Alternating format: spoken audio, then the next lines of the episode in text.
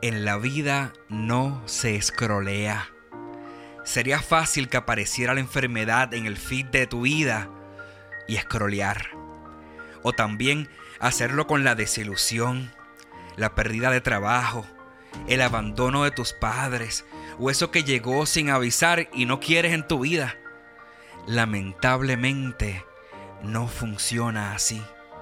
Quizás suena como una buena idea que pudieras scrollear y solo quedarte en el contenido que prefieras, como jugar con el algoritmo para que solo salga lo que te gusta ver, like a lo que sí, hide a lo que no y listo.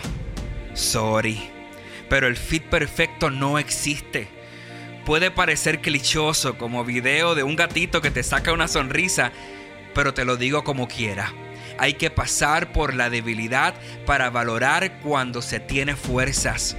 Las crisis en la vida no se pueden esquipear como los anuncios, pero cuando se atraviesan con intención y esperanza, créeme, te vas a disfrutar con gusto el video de victoria que viene después. No podemos esperar que la adversidad dure lo que dura un reel, ni podemos darle tap a la derecha para pasar al próximo story. Atraviesa tu proceso.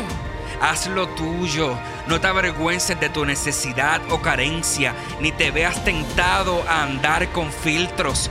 Cuando reconocemos que necesitamos ayuda, la buscamos y la aceptamos, nos convertimos en los verdaderos influencers. Porque el cómo decidamos enfrentar los retos que se nos presentan influye directamente en el resultado que le saquemos a la prueba. Escrolea, dale, pero hazlo con calma y procura interactuar con cada contenido que aparezca en el feed de tu vida. Ten presente que cada uno te está preparando para cuando te vayas viral.